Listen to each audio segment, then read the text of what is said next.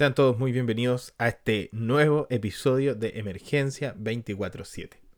Los había extrañado y estoy contento de poder estar de vuelta junto a todos ustedes. Si es la primera vez que estás en este show, te invito para que te puedas suscribir ahí en la plataforma donde nos estás escuchando. Apple Podcast, Spotify, Anchor o cualquier otra plataforma donde puedas escuchar tus podcasts favoritos y además que lo puedas compartir con tu círculo cercano. En esta oportunidad, además, quiero invitarte para que nos puedas seguir en nuestra cuenta de Instagram, ahí en emergencia 24.7 podcast, para que estés al tanto de los episodios y de las publicaciones que estamos teniendo para todos ustedes.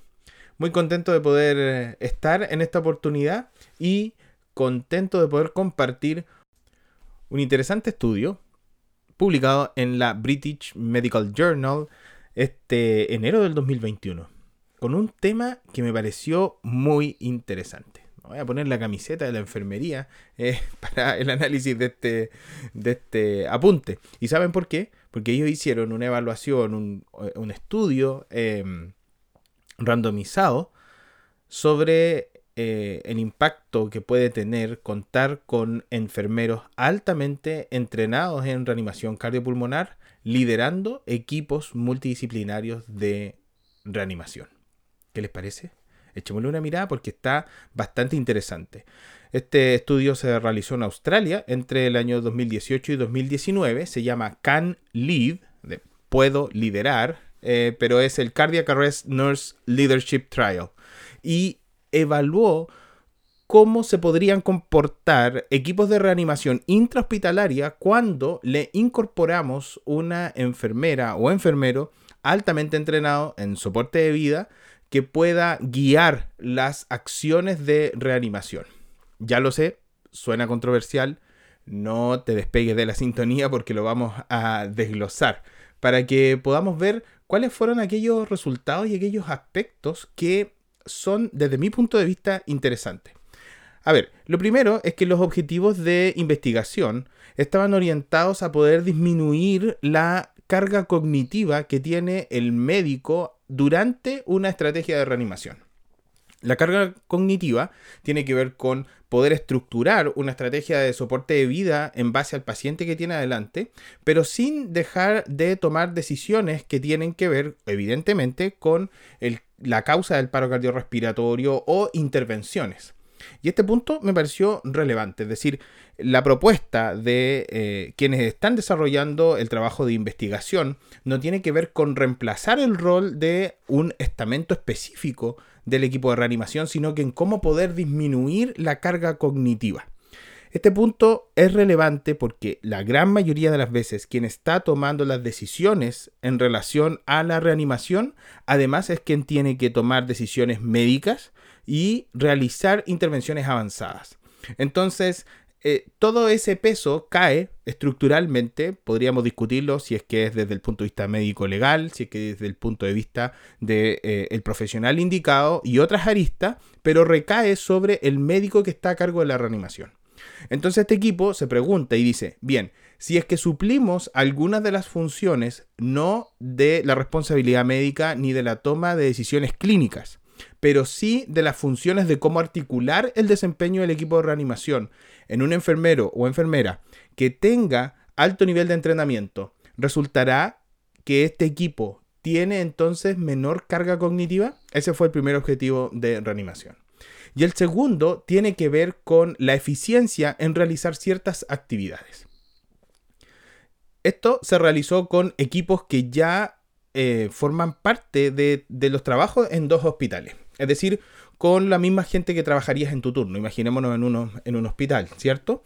Y ah, estos equipos estaban conformados de la siguiente manera. Tres médicos y tres enfermeras o enfermeros, y además le agregaron dos personas que participaban en la investigación.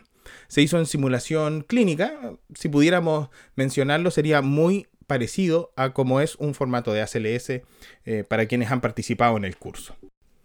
El rol que iban a ocupar las personas que eran parte del equipo de investigación, pero que estaban dentro de los grupos de reanimación, era cometer errores a lo largo de para poder medir los tiempos de corrección, por ejemplo, en eh, la calidad de las compresiones torácicas o los tiempos de descarga, como la pausa pre y post shock.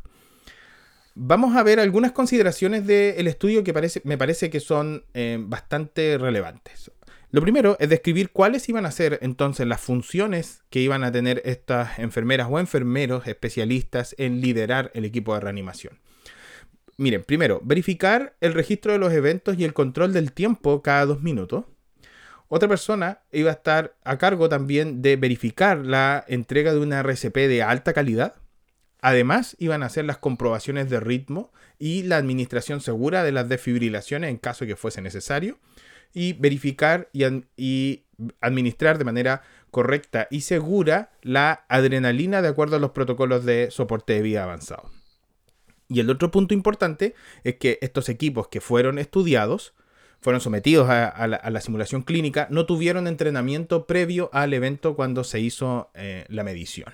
Es decir, eran las personas que trabajan en un turno convencional y que se van a eh, someter a este eh, esfuerzo de reanimación. Vamos a ver algunos de los resultados. Les recuerdo, el primer objetivo era poder determinar si es que disminuía la carga cognitiva sobre el médico que estaba a cargo de la reanimación. Y aquí hubo diferencia estadísticamente significativa. El grupo que tuvo la intervención tenía menos porcentaje de sobrecarga cognitiva. Ahora, ¿Cómo hicieron la medición de la sobrecarga cognitiva? ¿Fue cualitativo, cuantitativo? La verdad que utilizaron una escala que se llama la NASA Task Load Index, que evalúa los siguientes aspectos. Demanda mental, demanda física, demanda temporal, desempeño, esfuerzo y frustración. Una de las limitaciones que voy a mencionar al final, o voy a volver a hacer énfasis al final, es que esta escala no está plenamente diseñada para este tipo de intervenciones. Es decir, no es una escala que estuvo diseñada para poder evaluar en este tipo de escenarios, pero sí es un instrumento válido para eh, utilizar y medir estas mismas variables en las personas que se desempeñan en trabajos que son altamente específicos bajo situaciones de estrés. Y es uno de los parámetros más utilizados por los últimos 30 años para evaluar a personas que hacen esto. Por ejemplo, pilotos de guerra, eh, equipos que se desempeñan en, fuerzas tácticas eh, y en, en otras disciplinas que requieren alto nivel de concentración y están sometidos en estrés para la toma de decisiones. Eh, en, en, una de las subáreas, en la demanda mental, en el grupo que tuvo la intervención, es decir, contar con este enfermero que iba a liderar la reanimación, disminuyó en promedio en un 24%. Y ese fue uno de los elementos con eh, significancia estadística que eh, logró justificar el resultado de este objetivo primario. Es decir, se lo puede disminuir la carga cognitiva del líder durante la reanimación. En estos escenarios aparentemente así fue. Pero vamos a los objetivos secundarios, que desde mi perspectiva son los más interesantes, porque la verdad es que el entrenamiento de los médicos de emergencia y de otros especialistas que participan en la eh, reanimación cardiopulmonar a lo largo del tiempo va ayudando a poder diferenciar esta o jugar con la variable de la demanda cognitiva y poder llevar a cabo una reanimación muy adecuada y de alta calidad. Además, el objetivo la intención del artículo en ningún momento es lograr suplir el rol de un eh, miembro en específico del equipo de reanimación. Pero si nos fijamos en los objetivos secundarios, por ejemplo, en aquellos equipos que contaban con eh, el enfermero que estaba liderando la reanimación, fíjense en el primero, disminución en los tiempos de descarga. 23.5 segundos en quienes tienen un enfermero encargado de la reanimación versus 59 segundos en promedio de quienes no tenían a un enfermero que estaba encargado del liderazgo.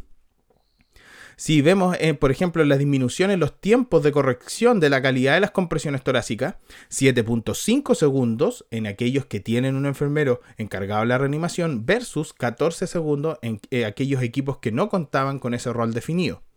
Mejor en la mejor desempeño en la fracción de compresiones torácicas, un 91.3% en quienes sí cuentan con este rol definido ejecutado por enfermería versus un 89.9% en los equipos que no cuentan con este rol.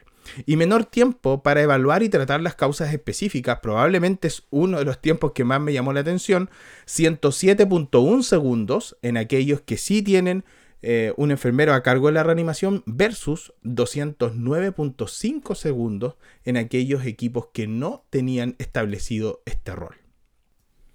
Me parece interesante hacer algunos comentarios y algunos análisis.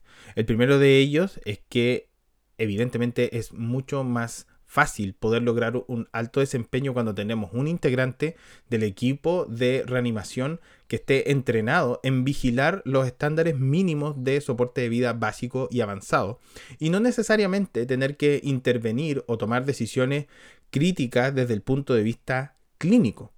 Y me parece que el personaje que cumple con todos los elementos de gestión, de conocimiento y de abordaje del paciente, sin duda es el enfermero o enfermera. Y en la medida que éste esté más entrenado y tenga mayores conocimientos, habilidades clínicas para poder enfrentar este tipo de escenarios, puede facilitar la toma de decisiones y el manejo de otras intervenciones que hoy en día son necesarias en los equipos de reanimación intervenciones avanzadas, por ejemplo, en el abordaje de la vía aérea del paciente, en poder someter el enfermo a tal vez circulación extracorpórea, en el uso de la ecografía, en otro tipo de técnicas.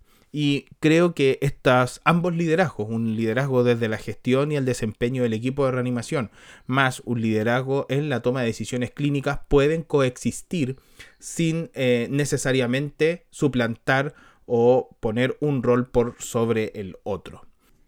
El otro punto que me llamó la atención es que aquellos elementos que estaban en los objetivos secundarios son poder mantener un RCP de alta calidad. Y el estudio está mostrando de que el contar con un personal del equipo que esté verificando la calidad de las compresiones torácicas, los porcentajes de la fracción de compresión torácica y la correcta administración de las descargas disminuyendo los tiempos peri-shock, tiene un impacto en el desempeño del equipo. Y esas mismas variables son las que hoy sabemos son más determinantes para poder lograr rápidamente un retorno a la circulación espontánea. Entonces, me parece que este modelo puede ser replicable, puede ser entrenable, puede ser utilizable en distintos otros escenarios y pone un énfasis entonces nuevamente en el desempeño de estos equipos. Hay preguntas todavía que resolver. Tenemos que recordar, es un estudio desarrollado en simulación clínica con personal intrahospitalario. ¿Será que esto puede ser replicable, por ejemplo, entonces a la atención prehospitalaria? ¿Será que esto también puede ser replicable en unidades de cuidados intensivos, en unidades de cuidados coronarios? ¿Podrá ser un elemento a seguir investigando en otras unidades de especialidad? Es uno de los estudios que probablemente está abriendo nuevas líneas de investigación que contribuyan a poder mejorar el desempeño de los equipos cuando se enfrentan a una resucitación cardiopulmonar. Y no enfrascarnos a veces en problemas interpersonales o en problemas de corte profesional. ¿Crees tú que esto se podría trabajar en tu unidad de trabajo? Déjanos los comentarios ahí en nuestra cuenta de Instagram. Que estés súper bien, que tengas una muy buena semana y nos vemos en el próximo episodio.